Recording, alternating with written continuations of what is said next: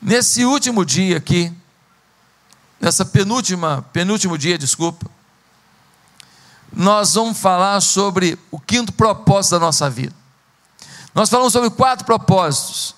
Esses quatro propósitos, em cada um deles foi dito o seguinte: você está aqui sendo treinado para ir para o céu. Você está aqui sendo preparado para viver uma eternidade com Deus. Essa vida aqui é passageira. O que conta é o que Deus vai fazer a partir daqui. E Deus está preparando você para algo exponencial, maravilhoso e eterno. Nós falamos aqui da adoração, conhecer a Deus, adorar a Deus, se expressar para Deus. Nós falamos aqui da comunhão, estar com os irmãos, amar os irmãos.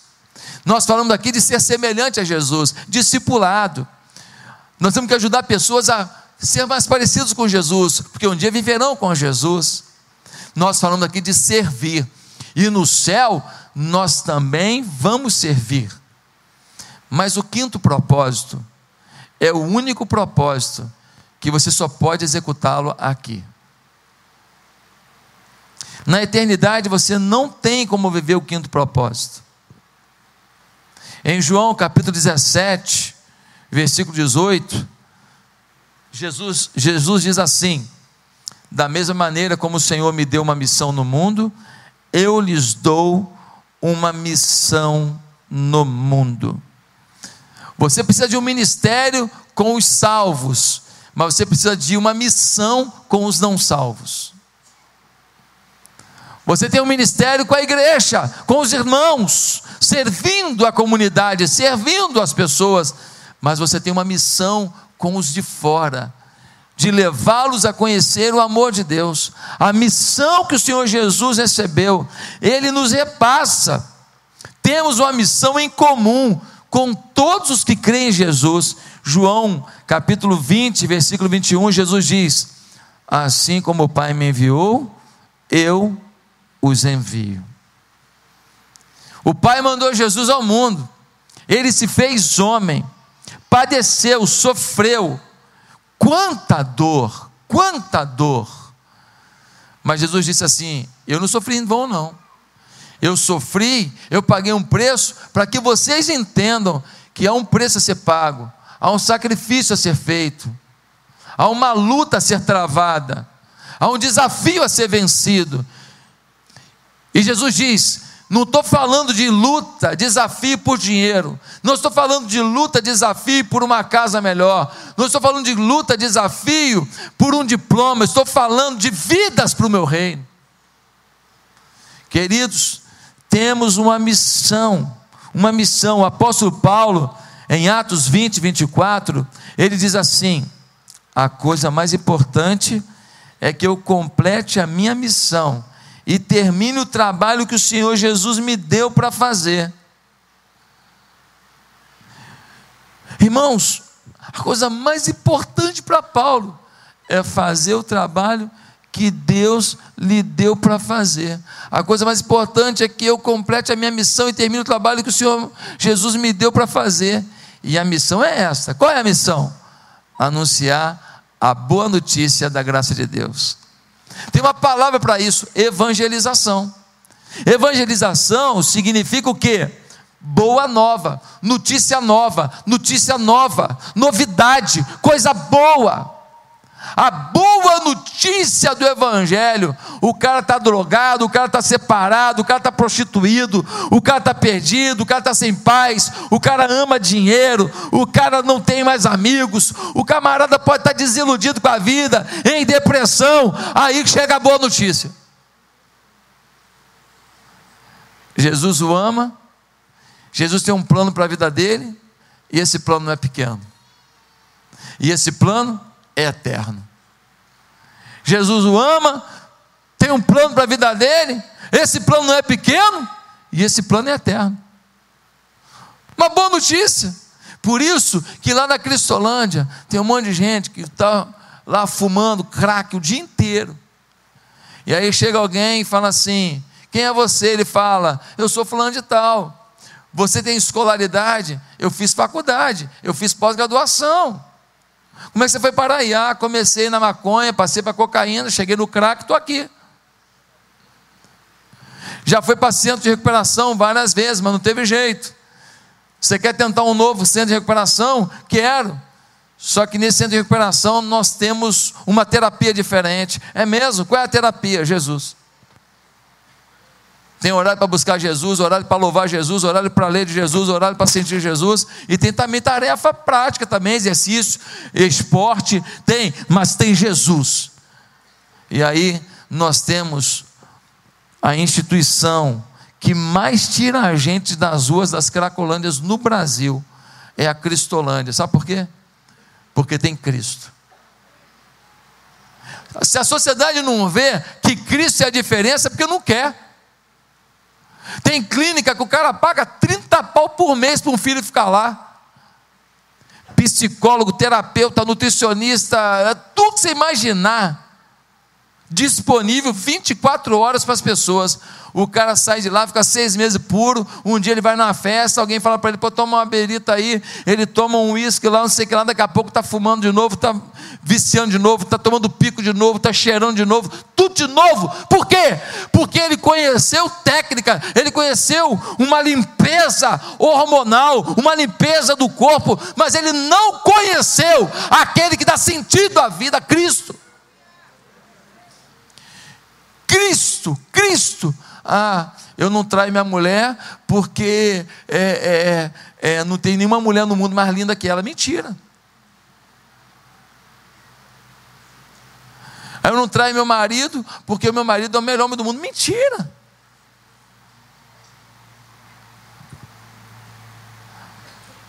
Por que então? Não, eu não faço isso porque eu tenho uma aliança com Cristo.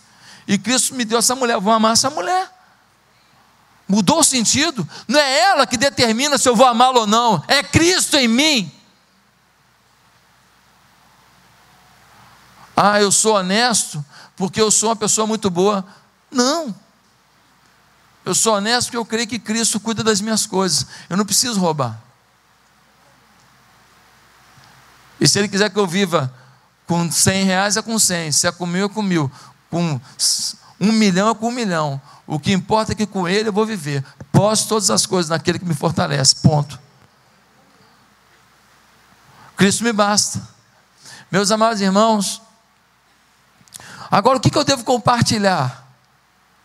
Olha o que diz Atos 1,8 e serão minhas testemunhas em Jerusalém, em toda a Judéia e Samaria e até os confins da terra. Jesus diz: vocês têm que ser minhas testemunhas. Aonde? Em Jerusalém. Onde é que eles estavam?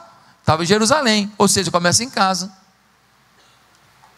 Jesus quer que você seja testemunha para cada irmão seu, para o seu pai, para sua mãe, para o seu filho, para o seu neto, para sua prima, seu primo, seu avô, sua avó, seu tio, sua tia. Começa em casa. Nós queremos salvar a família inteira. Ah, pastor, mas tem um que ele é ruim demais, pastor. Se ele vier para cá, nem o diabo vem aqui. É, tem gente que é esquisita mesmo. Né? No esquisitômetro, ele está lá em cima, né?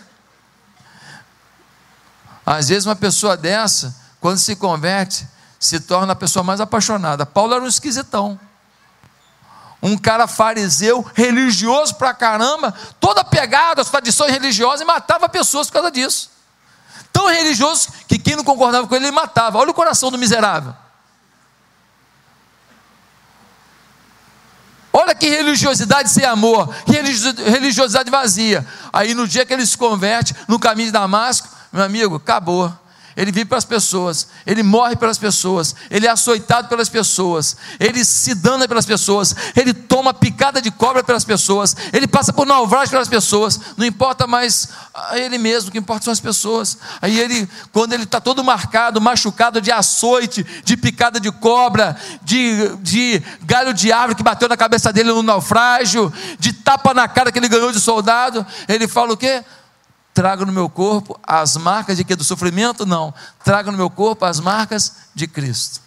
Ou seja, Cristo permitiu. É minha expressão de amor para ele. Cristo, está aqui as marcas do meu amor ao Senhor. Meu irmão, muda tudo. Quando nós temos essa convicção em Cristo, começa Jerusalém. Depois o que? Judéia, Samaria. Samaria, outro povo, outra cultura. Um povo que o judeu não gostava. Um povo que era misturado, era fruto de uma mistura do povo judeu. Então era um povo deixado de lado. Ou seja, tem que sair da sua casa e pegar as pessoas que são diferentes de você, que não têm o seu sangue. E ele diz o que?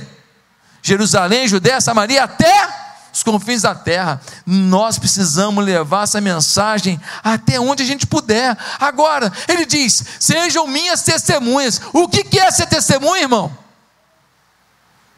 O que é ser testemunha? É falar do que você viu. Sabe qual é o problema? Você não se coloca à disposição de Deus. E porque você às vezes não se coloca à disposição de Deus para valer, você não tem as suas experiências para contar.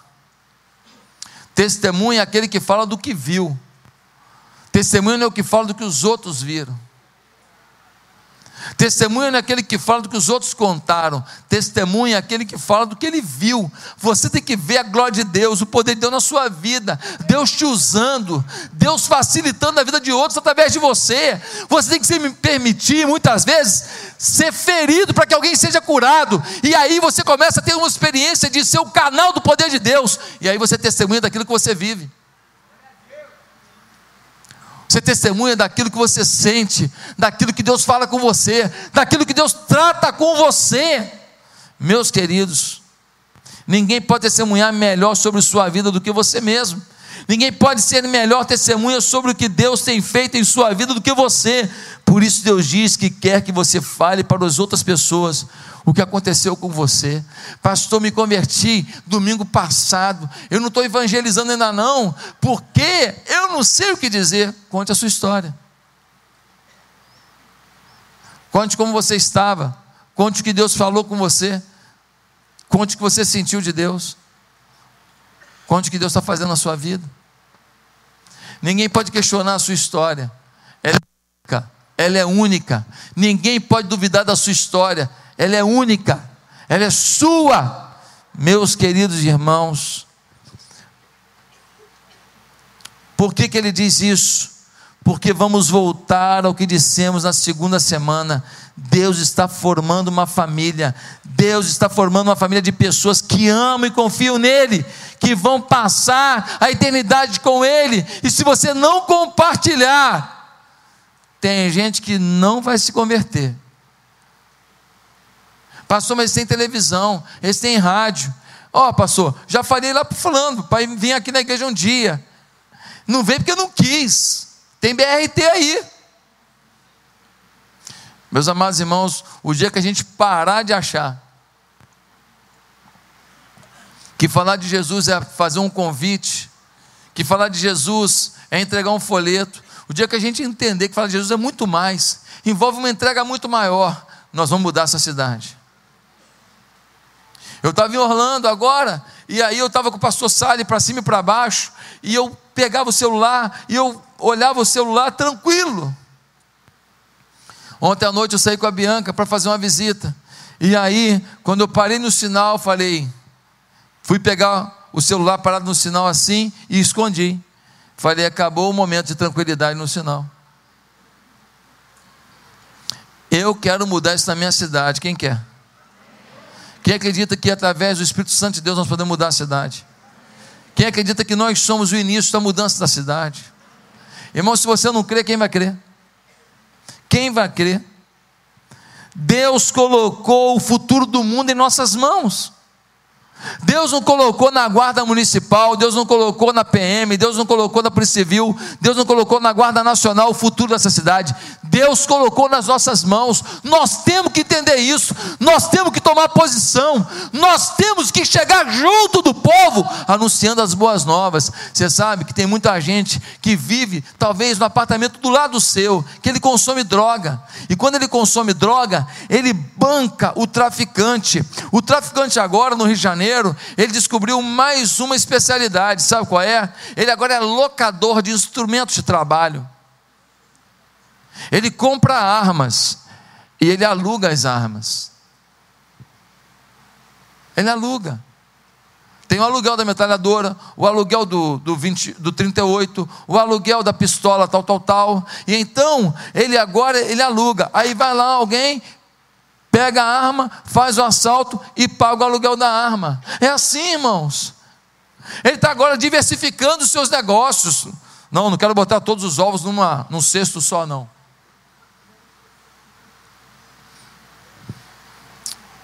Nós temos que chegar lá. Conta-se que Deus estava no céu, um anjo chegou para Deus e disse: Deus, o Senhor mandou aquele povo lá pregar o Evangelho para salvar a humanidade. E se eles não fizerem, qual é o plano B? E nesta, nessa historinha, Deus vira para o anjo e diz: Não há plano B. O plano de Deus é você. O plano de Deus para salvar essa cidade é você. O plano de Deus para mudar a corrupção dessa cidade é você. O plano de Deus para tirar a violência dessa cidade é você. Deus não tem plano B. Deus não tem plano B. O plano dele tem nome, chama Josué, Maria, Antônio, Carlos, Suzane, Patrícia, Marcelo, Bianca, Claudinho, fale o seu nome. O plano de Deus é um só, é você. Meus amados irmãos, como é que a gente vai fazer isso? Como é que a gente vai completar a missão? Três coisas são necessárias. Primeiro, é preciso compartilhar com as pessoas do nosso mundo. Em Lucas capítulo 8, nós temos a história de um homem curado por Jesus, que quis sair com Jesus. Jesus, eu vou contigo. Jesus falou para ele assim: Neca Tibiriba. Você conhece Neca Tibiriba? Uma expressão hebraica. Neca Tibiriba. Jesus falou assim: Neca Tibiriba, você não vai comigo. Você não vai comigo. Mas por que, Jesus? Contigo. Ele falou assim: primeiro tu vai lá na tua casa salvar tua família. Jesus mandou ele voltar. Jesus disse: Não, não quero que você faça isso. Volte para casa e conte o quanto Deus lhe fez. Assim um homem se foi e anunciou na cidade inteira o quanto Jesus tinha feito por ele. Jesus diz a mesma coisa para você. Sabe aonde começa a sua missão? Em casa. Um dia uma mulher falou para mim: Pastor, eu quero casar, meu marido não quer casar. Eu quero casar, que eu quero batizar. E meu marido não quer, pastor.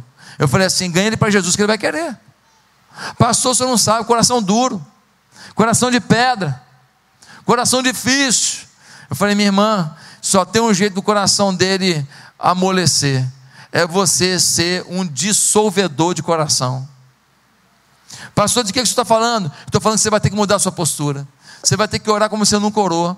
Você vai ter que botar um chinelinho no dedo, no pé dele, como você nunca colocou. Você vai ter que fazer aquele frango com quiabo que ele gosta, plena segunda-feira, como você nunca fez. Você vai ter que ser a mulher dos sonhos desse camarada. Ele vai ver que o Evangelho mudou sua história.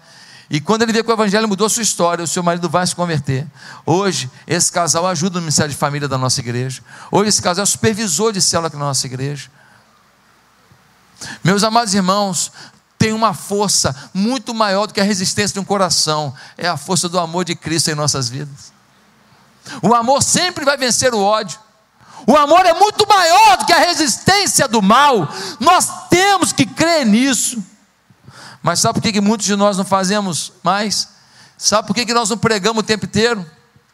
Sabe por que a gente não anuncia Jesus o tempo inteiro? Eu vou te falar por quê. É porque a gente acha que as pessoas não estão interessadas. Nós achamos que as pessoas não estão nem aí. Nós achamos que as pessoas só querem saber de dinheiro, de curtir, da vida, de passear, que elas não estão nem aí para Jesus. Não é verdade. As pessoas estão como frutos maduros no pé.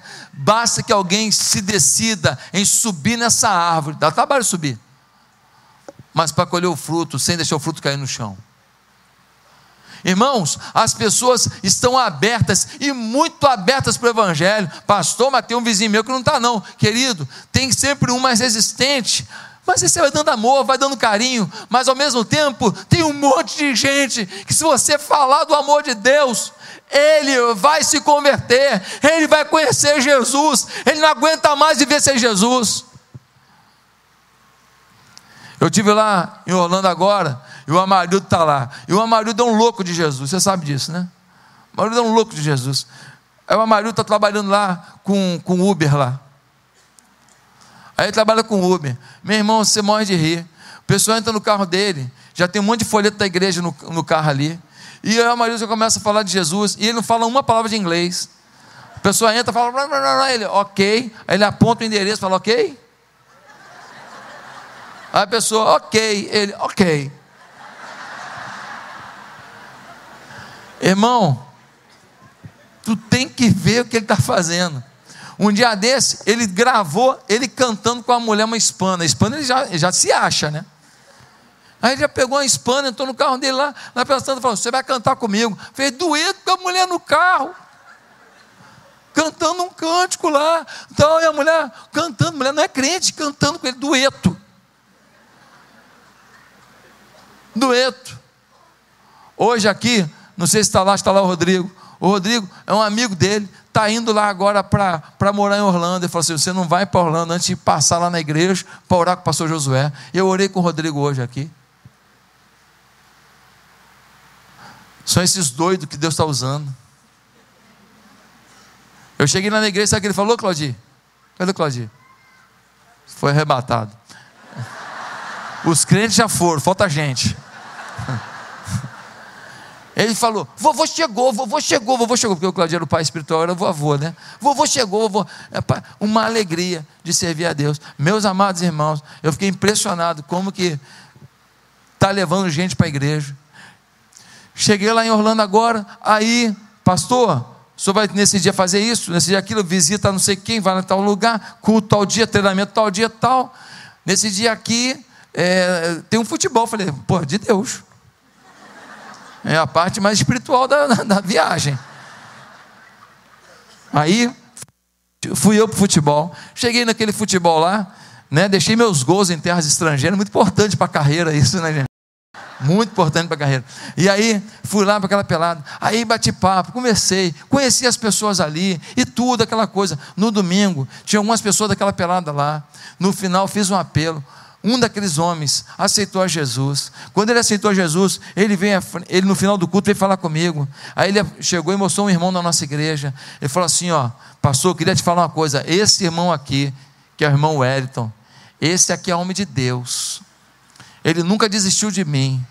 Ele vive me convidando para a igreja. Ele vive me falando coisas de Deus. E hoje eu decidi servir esse Jesus com ele. Meu irmão, eu fiquei emocionado demais.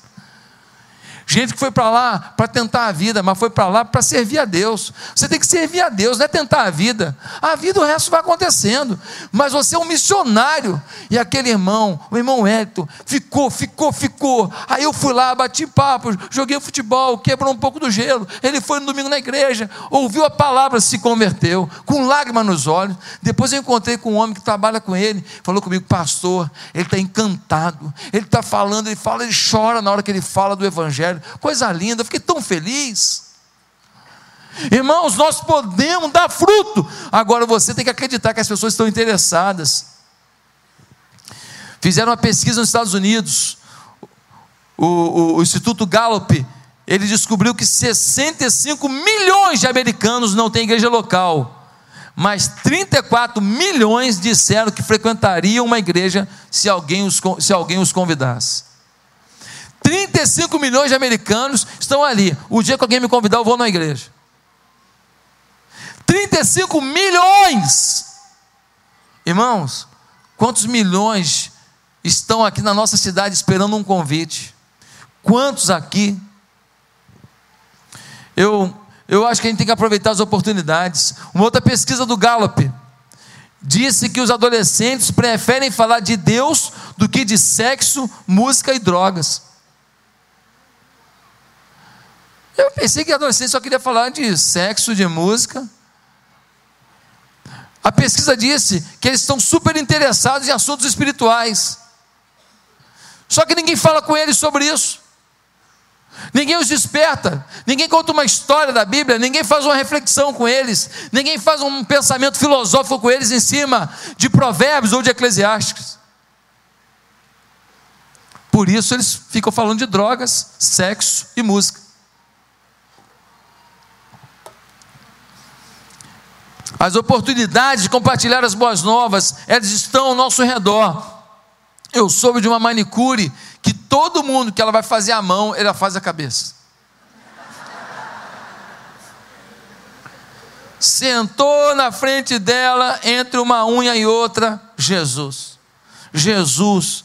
Eu sei de um médico oftalmologista que ele eu soube de um mestre oftalmologista que ele coloca as quatro leis espirituais, aquele folhetim, quatro leis espirituais, ele botou lá para o cara ler.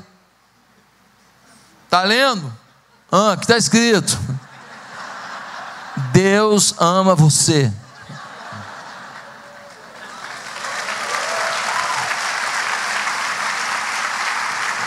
Não, não estou vendo não. Ah, isso você precisa ver. Check. Não tem isso naquela maquininha? Check, check. Tá vendo? Agora estou. Queridos irmãos, tinha um médico lá em Tabira ovelha de um pastor amigo meu, pastor Flávio. Esse médico pregava o evangelho para todo mundo que era paciente dele, todo mundo. Aí uma uma amiga dele da igreja presbiteriana lá da cidade virou para ele: Olha, você está confundindo as coisas. Você está aqui para cuidar do corpo. Vai queimar teu filme. Ela foi mandada embora. Esse homem, na época, muitos anos atrás, já tinha batizado mais de 100 pessoas na igreja, fruto do trabalho dele. Um dia desse eu estava conversando com o pastor Paulo Mazzoni, ele me disse que o João Leite foi goleiro do Atlético Mineiro, e hoje ele é deputado estadual em Belo Horizonte, que ele falou assim, ó, que o João trouxe para a igreja, evangelizou e trouxe para a igreja, tem mais de 200 pessoas. Tem mais de 200 pessoas que o João trouxe para a igreja. Meus irmãos, Aí um cara desse foi candidato a prefeito na cidade de Belo Horizonte, perdeu. O povo não gosta de quem cuida de gente. O povo não gosta de gente honesta. Porque o povo está com o coração corrompido. Não conhecem Jesus. Uma vez eu tive uma reunião com um homem influente em Patinga, um dos homens mais poderosos de Patinga. Esse homem era presidente da Câmara dos Vereadores, muito religioso. Ele enfrentou um problema na família dele, um problema gravíssimo. O casamento dele indo embora. E ele falou para mim, no, no gabinete: Pastor, como eu gostaria que alguém tivesse falado de Jesus do jeito que o senhor fala, para mim, para minha mulher, antes disso acontecer. Sempre me falaram de um Jesus morto, de um Jesus coitado Nunca me falaram desse Jesus vivo. E agora meu casamento se foi. O que, que eu faço? Meus amados, tinha um outro político famoso lá em Patinga, e eu ia falar com ele de Jesus, mas ele era líder da igreja católica da região.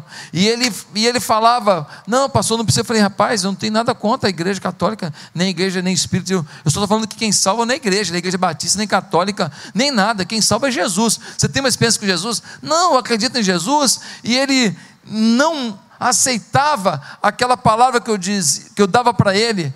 Um dia ele se converteu. E ele falou assim: Pastor, eu tenho amante há muitos anos. Eu tenho amante há muitos anos.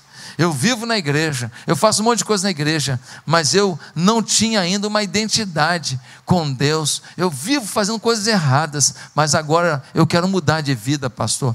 Quando o evangelho entra, a gente para de ser religioso para ser a essência de Cristo. Meus amados irmãos, nós temos que levar essa mensagem. Temos que levar essa mensagem. Precisamos pegar esse folhetinho que eu falei para você aqui, ó, e disparar, e entregar para todo mundo. Agora vai ter gente que você vai entregar em mãos. Ele vai ler assim: Você não está aqui por acaso. Você vai falar para ele: Ó, estou te entregando esse folheto aqui, sabe por quê? Porque Deus tem um plano na sua vida muito maior do que tudo que você faz.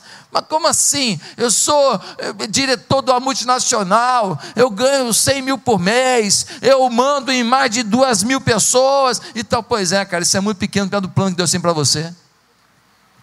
Porque tudo que você faz é finito, acaba com você, a vida acaba.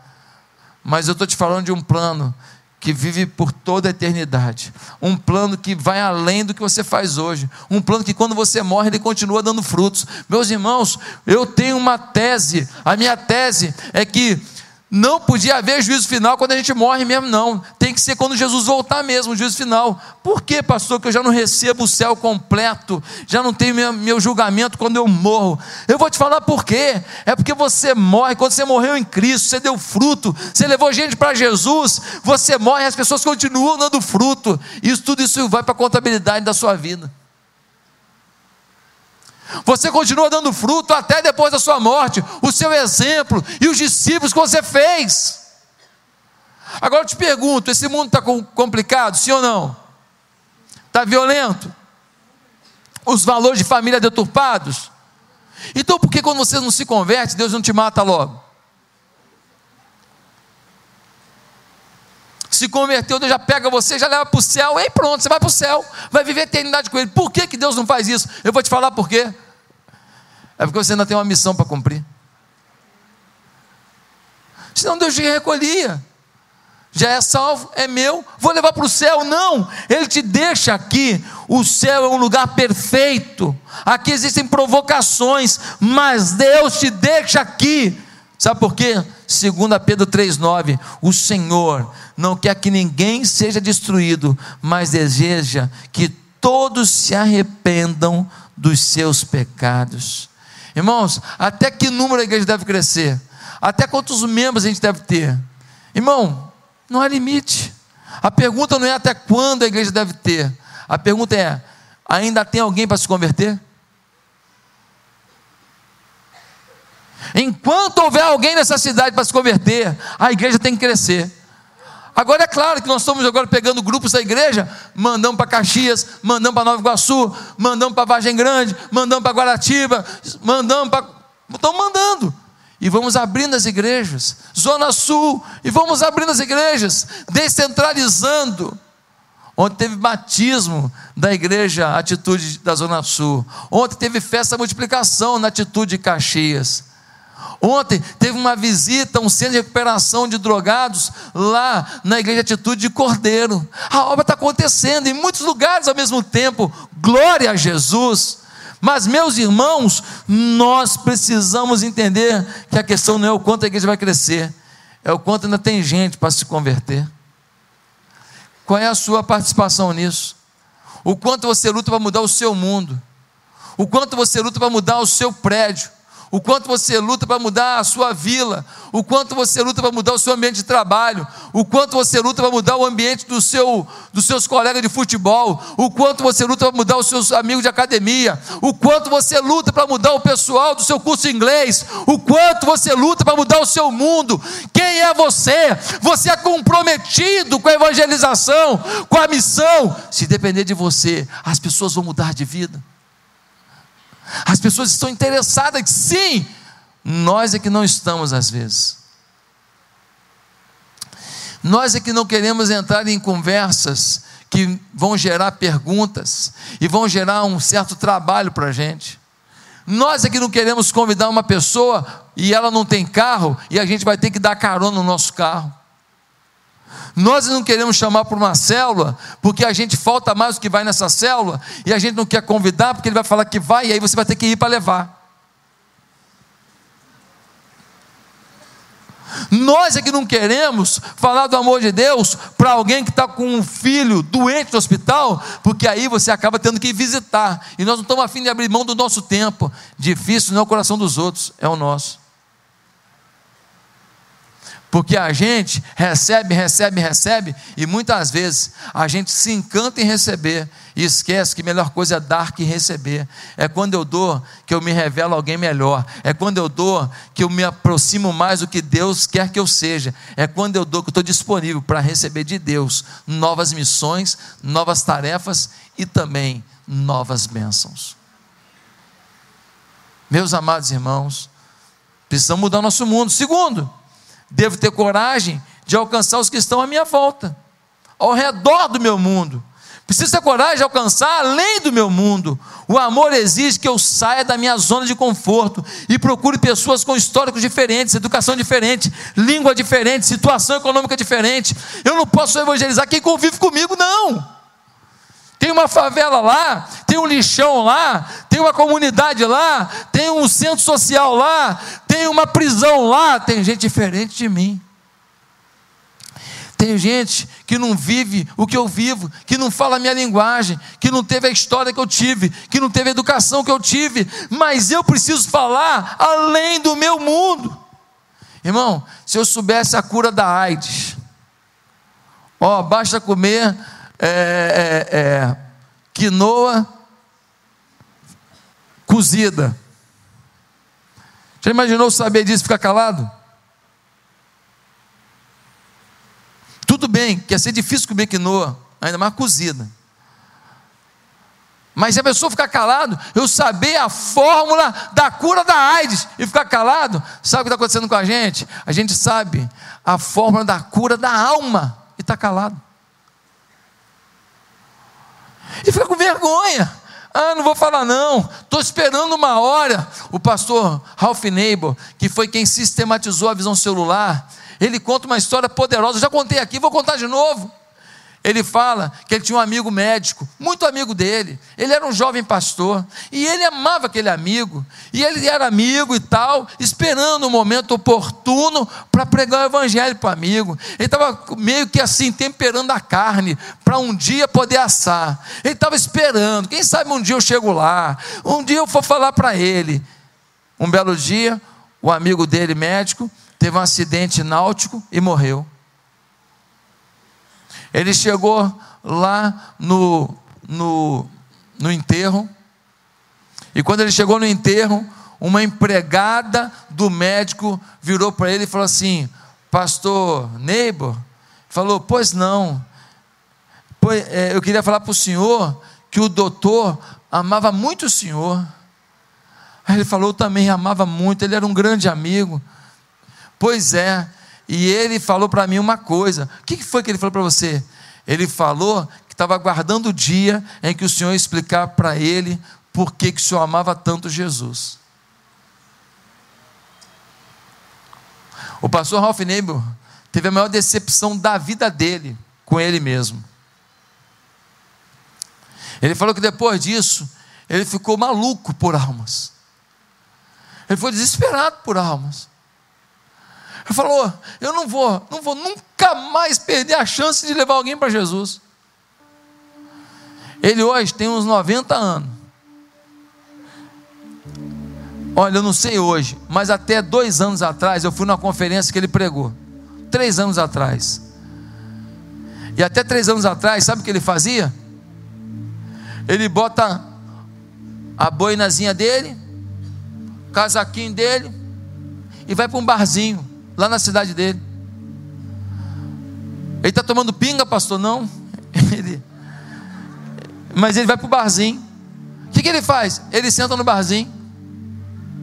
E ele pede um café, ele pede um refrigerante, ele pede alguma coisa. E fica observando as pessoas. E quando ele vê alguém que o Espírito Santo fala com ele, é aquele. Ele sai do lugar dele, chega perto e fala: opa, tudo bem? A pessoa vê aquele velhinho de 80 e poucos anos, nem se assusta. Ele fala: Muito prazer. Estava vendo você dali, senti de Deus de vir aqui falar com você. A pessoa fala: De Deus? Sim. De todo mundo estar tá aqui dentro, eu pedi a Deus que Ele falasse comigo para eu falar alguma coisa para alguém. Ele mandou falar com você. Eu posso sentar um minutinho? A pessoa fica sem graça, um senhor. Ele senta do lado. E ele senta do lado e ele começa a falar: Olha, Fulano, eu não sei como você está, mas Deus está pedindo para te dizer uma coisa. Ele ama muito você. Ele tem amor por você. E Ele está falando para você que Ele quer construir algo novo na sua vida. E o pastor Ralph Nebo fez isso com muitas pessoas. E ele contou um caso lá de um engenheiro. Que ele começou a conversar com o engenheiro. E ele não falou de Deus logo no início, não. Ele falou: Como é que você está e tal? Foi conversando, o que você faz? E o engenheiro falou que trabalhava, era um engenheiro mecânico. E aí ele falou: Eu também gosto disso tal. E aí ele marcou para o engenheiro ir lá na casa dele, para poder ver alguma coisa no carro dele, no motor do carro dele. E o engenheiro foi. E nesse dia ele preparou um lanche lá para o engenheiro. E ele falou: Fulano, eu te agradeço por ter vindo aqui para falar sobre o meu carro, me ajudar, mas eu queria te falar um motivo maior para ter te convidado para vir aqui. E ele falou de Jesus para aquele homem. E aquele homem aceitou Jesus. Ah, meus irmãos, se a gente decidisse salvar a cidade, a gente salvava. O apóstolo Paulo diz em 1 Coríntios 9: qualquer que seja o tipo de pessoa, eu procuro achar um terreno comum com ela, para que me permita falar-lhe de Cristo e permita a Cristo salvá-la. Nós temos um ponto comum com qualquer pessoa. O cara é ruim, o cara é isso e aquilo, igual de futebol, você também. Ele leu sobre a mudança do Neymar, do Barcelona para o PSG. E eu vou falar disso com ele, porque eu tenho um ponto comum com ele. E enquanto eu converso, eu vou falar para ele: olha, há momentos que a gente precisa mudar. Há momentos que a gente tem que sonhar com alvos maiores. Há um momento que a gente tem que assumir a responsabilidade de ser protagonista de uma história. E eu queria dizer que Deus está te chamando para ser protagonista de uma nova história. E eu falo de Jesus para ele. Qualquer assunto para o Evangelho, basta que eu queira. Meus amados, preciso ter coragem de alcançar além do meu mundo. Gálatas 6,2. Parem e alcancem aqueles que estão oprimidos, compartilhem seus fardos pesados e assim cumpram a lei de Cristo. Qual é a lei de Cristo? A lei de Cristo é: ame o seu próximo como a si mesmo. Eu tenho que amar as pessoas como a mim mesmo. Eu preciso levar a religião verdadeira. E a religião verdadeira não é um código de de faz ou não faz. A religião verdadeira tem nome, o nome dela é Cristo. Não é uma instituição, é uma pessoa. Eu tenho que levar isso às pessoas. Queremos ser uma igreja forte e vibrante, com sede própria, com ministérios organizados. Mas será que queremos mudar a história das pessoas diferentes da gente? Será que queremos ir além do nosso mundo para alcançar gente que a gente nunca alcançou? Será que queremos alcançar as prostitutas, os meninos de rua, os mendigos, os presidiários, os doentes que não tem nada para dar a não ser um bafo na sua cara, mas que Cristo morreu por eles? Quem quer sair do seu cantinho, da sua zona de conforto para ir além? Deus está te chamando. Você pode fazer alguma coisa, talvez uma vez por mês, ou de 15 em 15 dias, ou uma vez por semana, por alguém fora do seu mundo. Meus amados, um dia, a Bíblia diz que nós vamos ser julgados. E diz nesse mesmo texto de Mateus 25, que quando a gente faz o bem para um pequenino, para um fraco, para um necessitado, que é como se a gente estivesse fazendo ao próprio Cristo. Eu soube de um bispo católico que ele foi num reduto de gente com lepra. E você sabe que esses lugares de gente com lepra, tem gente sem um dedo, tem gente sem orelha, tem gente que a mão caiu, tem gente que um pedaço da coxa caiu, fica aquela ferida aberta, aquele buraco. E esse bispo religioso, ele conta que ele foi ali, mas ele estava com muito nojo. Eu também ia ficar, você não? Eu confesso, eu ia ficar morrendo de nojo. Eu não como o resto de comida do meu filho. Mas quando eu fui na África, eu perdi o nojo naquele período lá, porque eu fiquei com vergonha de ver a missionária tão dedicada. Aí eu comecei a meter a mão em cada sujeira, só por Deus mesmo. Depois o espírito de, de esquisitice voltou.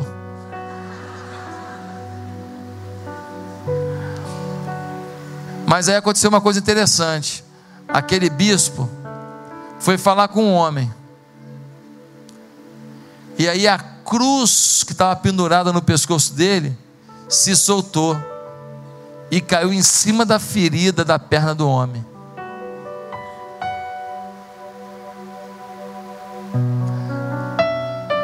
Naquele momento, Deus falou com ele: Cristo quer agir sobre a ferida das pessoas. Cristo não se importa em tocar as feridas, as dores, as mazelas das pessoas. E houve uma transformação na vida dele. E ele começou um novo ministério, cuidando de pessoas doentes.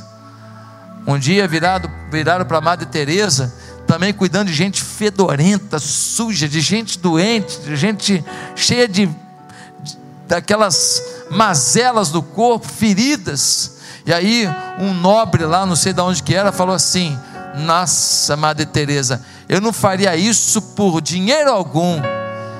E ela disse: Nem eu. Nem eu. Por dinheiro eu não faria isso nunca. Eu faço por amor. Você tem que fazer isso no seu mundo, além do seu mundo. E para terminar, você deve se preocupar com o mundo todo. Não adianta a gente evangelizar aqui e as pessoas diferentes da gente ao redor da gente. Não, querido. O sertanejo não pode esperar. A tribo lá da Amazônia não pode esperar. O ribeirinho não pode esperar. O jovem que nasceu numa Espanha secularizada, uma Espanha pós-cristã, um lugar onde o que vale é o dinheiro, o que vale é o carro, o que vale é a casa, o que vale é a birita, o que vale é a noitada, o que vale são os prazeres, o que vale é sexo, o que vale é o mundo. Eles nem falam mais de Jesus, eles não conhecem mais esse conceito, eles acham que cristão é gente atrasada. Esse jovem que foi criado nesse ambiente, não pode esperar. Se a gente não for lá, ele não vai saber que Jesus é legal demais, que Jesus é gostoso demais, que Jesus é bom demais, que a vida com Jesus tem graça sim, muita graça. Ah, meus amados irmãos, eu me lembro que eu fui à Suazilândia em 2003. A Suazilândia é um reino, é um reino na moda antiga mesmo. Tem um rei, manda em todo mundo, todo mundo cria porco, vende todo mundo porco para o rei, e o rei exporta para a Europa, ganha dinheiro em cima de todo mundo. Todo ano tem uma festividade. Esse rei, ele vai para a festividade e as mocinhas de 17 anos dançam na frente dele com uma sainha sem nenhuma roupa por baixo. E ele escolhe uma esposa todo ano, uma menina de 17 anos. Ele é adulto. Só que esse é tão maldito que ele escolhe também concubinas. Era para escolher uma esposa, ele escolhe uma esposa e concubinas. No ano que eu fui lá, ele tinha escolhido uma esposa e três concubinas. Ele tem um harém dele. Século 21, amigo. 2003, eu estive lá. Pedofilia regulamentada. Exploração regulamentada. E eu cheguei lá numa escola. Uma escola que um homem que trabalha nos Estados Unidos, em Boston, carregando pedra, fazendo muros, fazendo ruas de pedra, a mão cheia de calo. Não é um homem rico, é um homem que trabalha muito. Esse homem, ele juntou um dinheiro e ele construiu uma escola cristã na Suazilândia. Eu fui lá para treinar pastores e missionários. E eu fiquei ali pregando. E eu usei as instalações da escola que ele construiu todinha com o dinheiro dele. Nessa viagem missionária que eu fui com ele, ele pagou tudo. A gente passava na rua, eu queria comprar uma manga, ele falou: Não, pastor, eu estou com dinheiro para isso. Ele pagava a manga, ele chupava a manga. lítia, tinha muita lítia no caminho. Aí eu ia comprar um saquinho de lítia. Ele, não, pastor, ele pagava a lítia, nem a lítia ele deixava pagar, ele pagava tudo. Nós fomos a Moçambique, Suazilândia e África do Sul, pregando o Evangelho. Esse homem carrega pedra lá para salvar vidas, lá na Suazilândia, um reino que eu nem sabia que existia. Irmãos, um dia ele vai morrer. Mas o que ele deixou na vida daquelas crianças, teve a formatura das crianças, mataram um porco enorme. Cheguei na cozinha do missionário, tinha um porco daqui até ali, ó, morto. Parecia um elefante. Mataram um porco, mataram um monte de galinha, fizeram lá aquela comida lá, aquele churrasco lá, e as criancinhas dançaram para a gente e cantaram as músicas de Jesus, e as lágrimas caíram no meu rosto aquelas criancinhas todas, dançando, porque um homem lá em Boston decidiu mudar a história deles ali. Fui agora para o sertão. Um homem de Deus mora em Vitória, mora lá numa bela casa em Vitória, tem avião. Ele investe mais de meio milhão por mês em missões. Passou então ganha muito, ganha muito. Mas ele não dá 10% para obra de Deus, ele dá muito mais. A paixão dele não é ganhar dinheiro, a paixão dele é investir no reino. Cheguei lá, aquele homem com aquela calça jeans, camisa. Se você visse, ia falar assim: deve ser o porteiro do prédio aí. Fui para lá no avião dele. Fui no avião dele. Homem simples, apaixonado. Querendo salvar vidas. Ele ganhou uma licitação que ele bota umas cisternas pelo Nordeste todo. Então, quando ele vai no vilarejo, ele bota uma cisterna. Tem as, os, o telhado. Então, a primeira chuva que bate é para lavar o telhado. Aí, quando o telhado tá, já está lavado, eles vão e abrem uma, um registro lá. A água começa a correr do telhado e vai para uma cisterna. E aí a família sertaneja passa a ter água por um ano na casa deles, só da época da chuva, que quando chove, chove muita água. Mas são poucos dias. E aí ele bota água naquele vilarejo todo. O que, que ele faz logo em seguida? Ele chega lá, apresenta o um missionário, constrói uma igreja. Já fica um missionário uma igreja implantada. São mais de 200 missionários que ele está sustentando hoje. Eu te pergunto, qual o prazer da vida desse homem? Um prazer que o dinheiro não deu. Um prazer que o avião não deu. Um prazer que o sucesso empresarial não deu. Vou trazer ele aqui para falar para os empresários da igreja, para os homens da igreja. Eu devo jantar com ele essa semana agora. Um prazer que os negócios não deram. Sabe o que deu? Ganhar vidas para Jesus. Ganhar vidas para Jesus. Mudar a vida de pessoas. Não tem nada mais apaixonante do que levar pessoas a conhecer Jesus. Marcos 8,35: Se você insistir em salvar a própria vida, você a perderá.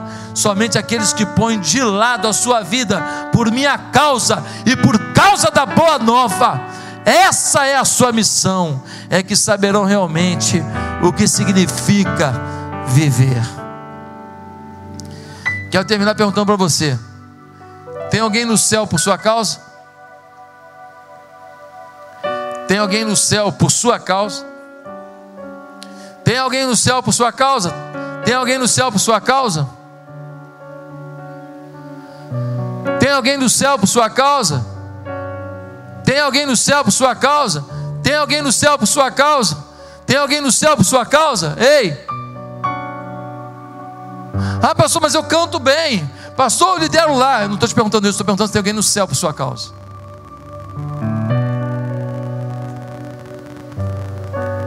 É essa a resposta que eu acho que você tem que responder. E a minha oração é que hoje seja um dia de transformação no nosso coração. E que nós saiamos daqui tomados pela convicção de que Deus vai nos usar tomados pela convicção de que Deus vai nos fazer levar muita gente para o céu. E nós vamos mudar a história de muita gente. Quem crê nisso? Curva a sua cabeça agora, eu quero perguntar uma coisa. Tem alguém que aqui, nesta manhã, ouvindo essa palavra, disse: Eu também quero levar gente para o céu, mas eu preciso me converter. Eu preciso eu decidir para o céu. Eu quero aceitar Jesus como Senhor da minha vida. Você quer isso nessa manhã? Aonde você está? Eu queria que você agora fizesse uma oração simples comigo, se você quer entregar a sua vida a Jesus. Acertar sua vida com Jesus. E a partir daí ajudar a ganhar outros para Jesus. Quer entregar sua vida a Jesus? Quer uma aliança com Ele? Quer que Ele tome conta dos seus problemas, das suas dores, da sua vida? Repete comigo. Santo Deus, nesta manhã eu te peço que Jesus mude a minha vida. Eu quero receber Jesus como Senhor pleno da minha vida. Eu me arrependo dos meus pecados. No nome de Jesus. Amém.